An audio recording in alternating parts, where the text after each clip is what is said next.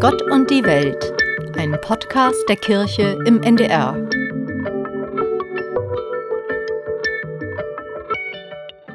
Elke hat Gottdemenz. Damit beginnt der Roman Die Ewigkeit ist ein guter Ort von Tamar Nord. Nichts mehr ist da von dem, was Elke jemals über das Thema Glauben gelernt hat.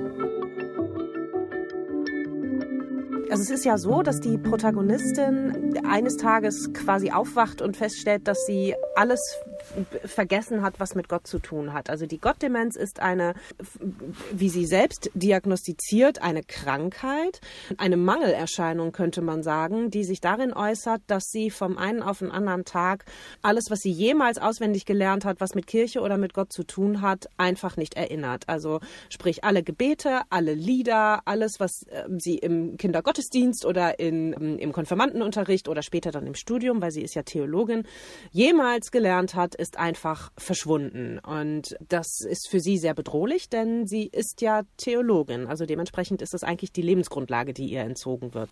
Ja, sie spricht auch darüber, dass es so, sich so anfühlt, als würden ihr ihre Organe oder als würden lebenswichtige Organe fehlen also sie diagnostiziert es ja als eine im Grunde medizinische Angelegenheit. Also Gott Demenz klingt ja auch tatsächlich nach einer Krankheit, die man möglicherweise vielleicht sogar kurieren kann.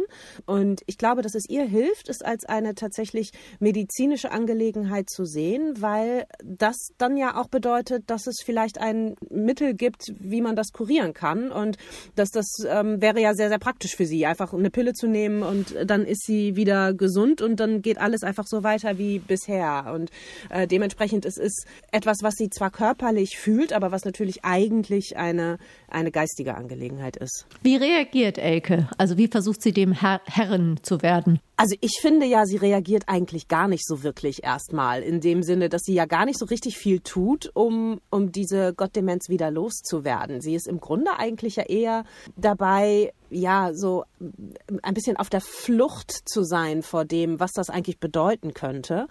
Also sie vermeidet sozusagen die Momente, wo sie ähm, tatsächlich gefordert ist, also wo sie die, die Präsenz äh, Gottes in ihrem Leben braucht und ja, schottet sozusagen immer mehr Bereiche ihres Lebens ab. Bei der Reaktion auf diese Gottdemenz, da wird sie ja wieder mit dem Tod ihres Bruders konfrontiert.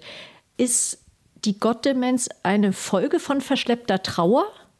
Ich glaube schon, dass man das so formulieren kann. Ich würde die Gottdemenz definieren als ein Symptom, als ein Zeichen, dass in Elkes Leben etwas nicht stimmt. Und das hat gar nicht unbedingt mit ihrem Glauben zu tun oder mit ihrer Beziehung zu Gott, sondern das hat generell damit zu tun, dass sie in ihrem Leben, und sie ist ja so Ende 20, also das heißt eigentlich schon an einem ähm, Punkt in ihrem Leben, wo die meisten Leute das schon hinter sich gelassen haben. Sie hat sich eigentlich noch nie wirklich damit auseinandergesetzt, welche Orientierungspunkte sie für sich in ihrem Leben haben will. Und das hat sicherlich auch mit dem Tod ihres Bruders zu tun, ähm, der gestorben ist, als sie 15 war. Also dementsprechend ist das schon eine Weile her.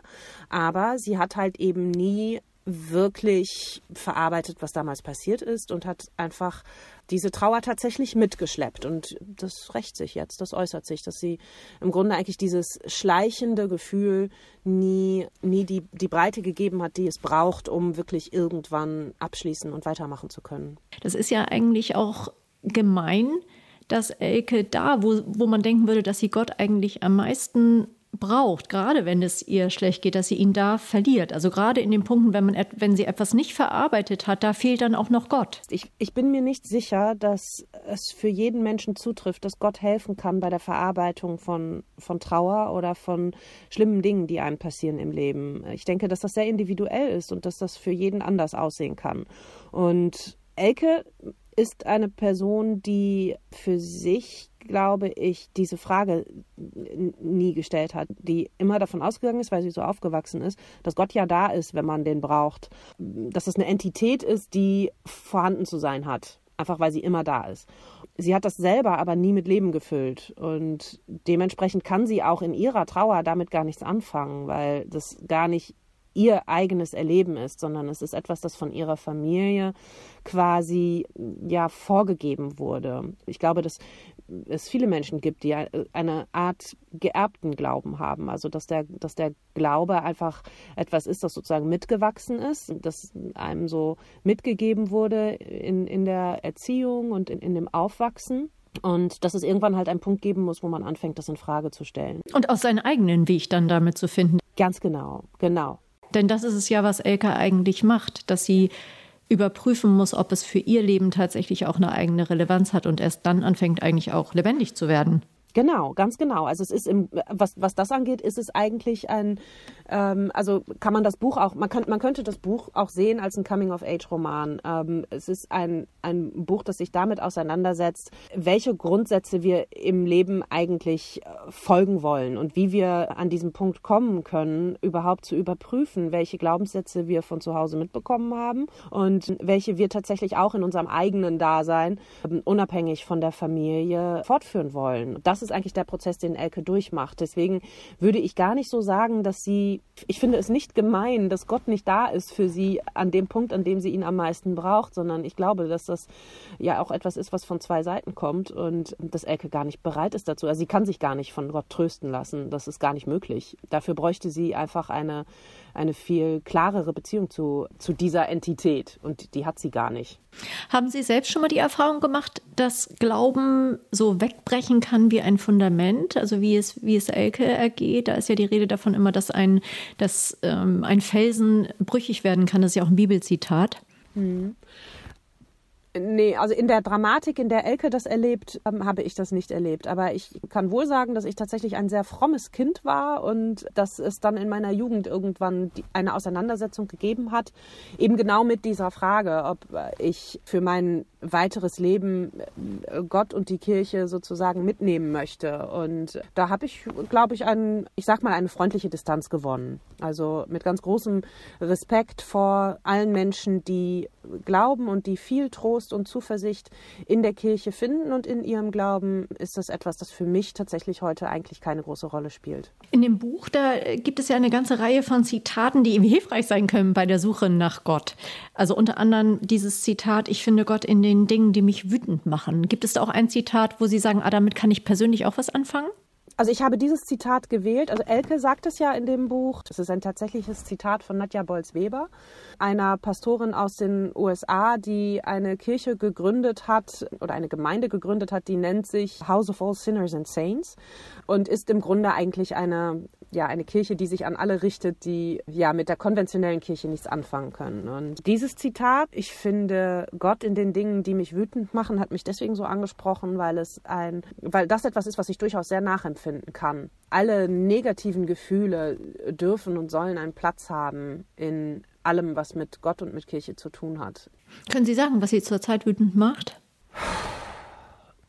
es gibt ja ganz, ganz viel, was einen wütend machen kann momentan. Ähm, mich macht wütend, wenn ich sehe, wie mit Frauen im Iran umgesprungen wird, wenn ich sehe, dass auch, auch Menschen in Europa allein sind und dass wir hier in, im reichsten Teil der Erde leben und, und die Tore verschließen. Das macht mich auch wütend. Das macht mich wütend, was in der Ukraine passiert. Also die, die Weltlage an sich kann einen ja wirklich wahnsinnig wütend machen. Ähm, tatsächlich, wenn man sich anguckt, was in der Ukraine passiert, was im Iran passiert, was im Mittelmeer passiert, das sind alles Themen, die mich unfassbar wütend machen und gleichzeitig liegt es mir ganz fern, ähm, darin etwas Göttliches zu sehen oder eine Schuld zu sehen, die irgendwie mit einem Gott zu tun hat. Also wie, so, ich, ich wäre niemals eine Person, die sagen würde, wie kann Gott so etwas zulassen, denn es sind Menschen, die das zulassen. Es sind Menschen. Und da hilft ja auch der Glaube nicht, sondern da kann eigentlich nur Mitmenschlichkeit und Empathie und Gefühl helfen, um diesen Menschen zu helfen. Ja, aber da könnte Glauben sehr wohl helfen, in dem, also nicht in Resignation ähm, zu versinken, sondern Glaube ist ja auch ein Anspruch. Also wenn ich davon ausgehe, dass es einen liebenden Gott gibt, der alle Menschen liebt oder mit, mit Liebe auf uns guckt, dann ist das natürlich eigentlich ein Anspruch, dann nicht einfach nur die Hände im Schoß liegen zu lassen und sich abzuwenden und zu sagen, ich kann eh nichts machen. Ne? Also das kann natürlich schon auch ein Motor sein. Ich würde mir das so wünschen. Ich würde mir so wünschen, dass Menschen, die einen starken Glauben haben, in ihrem Glauben den Impuls finden, um tatsächlich gegen diese Dinge, die mich so wütend machen, auch vorzugehen und da tatsächlich zu helfen. Also diese, das, das würde ich mir wahnsinnig wünschen und dann hätte auch wirklich jeder Glaube auf der Welt seine absolute Berechtigung. Das wäre toll, wenn das so wäre. Die Kirche kommt in ihrem Roman nicht schlecht weg. Die wird durchaus auch sympathisch dargestellt, aber sie hat Risse, Risse im Gebäude. Wo sind die Risse? Die Risse, die ich im Buch beschreibe, die tatsächlich im Gebäude sind, die sind aber ja eigentlich im Fundament. Und damit, das ist aber durchaus auch im übertragenen Sinne gemeint. Also um das nochmal sozusagen auf die Protagonistin meines Romans äh, zu beziehen, ist es ja so, dass Elke für sich einfach eine, ein Fundament hatte, das das eingestürzt ist oder das, das eben erst Risse bekommen hat und dann eingestürzt ist und dass, dass sie von sich aus neu aufbauen muss. Und das ist, glaube ich, einfach die Aufgabe, die vor ihr liegt. Zu gucken, kann ich mit einem kirchlichen Fundament, das etwas mit meinem Glauben zu tun hat, tatsächlich weitergehen im Leben und kann ich es auch aushalten, dass da Risse sind. Also vielleicht geht es ums Aushalten, vielleicht geht es darum, dass, dass, dass niemand von uns erwarten kann, dass, dass die Beziehung zu Gott oder zur Kirche wirklich so perfekt perfekt sein soll, sondern dass sie auch Risse haben darf und dass es immer wieder Überprüfung und Zweifel geben darf. Ihre Geschichte heißt, die Ewigkeit ist ein guter Ort. Und das, was macht die Ewigkeit zu einem guten Ort für Sie? Eigentlich ist die Ewigkeit ja gar kein Ort, sondern eine zeitliche Angabe. Ich finde, die Ewigkeit ist ein guter Ort, wenn wir sie in uns selber finden. Das wünsche ich auch Elke sehr, dass das ein Ort ist, an dem sozusagen das Innen und das Außen gut miteinander korrespondieren. Ich frage mich, ob die Ewigkeit ist ein guter Ort nicht auch ein Trostsatz ist für Menschen, die ihre Angehörigen verloren haben. Sie sagten jetzt, es ist nur eine zeitliche Kategorie. Was ich damit eigentlich sagen will, ist, für mich ist die Ewigkeit nicht gleichzusetzen mit mit dem, was passiert, wenn wir nicht mehr da sind, denn die Ewigkeit impliziert ja alles. Die Vergangenheit, die Gegenwart und die Zukunft. Das würde ich so gerne auch als Ganzes sehen. Also ähm, wenn, wenn die Ewigkeit ein guter Ort ist, dann kann das ein Trost sein tatsächlich für diejenigen, die jemanden verloren haben, die sozusagen in der Gesamtheit der Zeit wissen, diesem Menschen geht es gut, denn die Ewigkeit impliziert halt eben alles, was war, alles, was ist und alles, was kommt. Also dann ist es noch viel mehr. Ja. Was ist Ihre, Ihr Trost und Ihre Hoffnung? Sie sagen, dass Sie sich ein bisschen distanziert haben von der Institution Kirche. Was ist Ihr Glaube? Können Sie das sagen?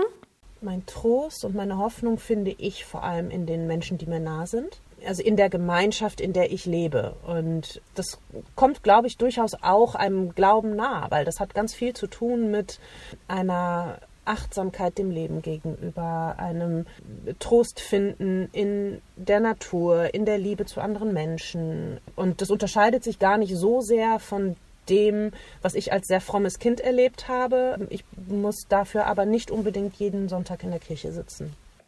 Und es hört sich so an, als ob sie andere Wörter auch für sich gefunden haben. Ewigkeit hört sich, hört sich wirklich nach einem Glaubenswort an, so wie Sie das beschrieben haben. Dass das in der Gegenwart und in der Zukunft, dass ja alles so zusammenkommt, das ist wirklich ein sehr fast ein religiös, also ist ein religiöser Begriff, so wie Sie das füllen, hört sich für mich so an.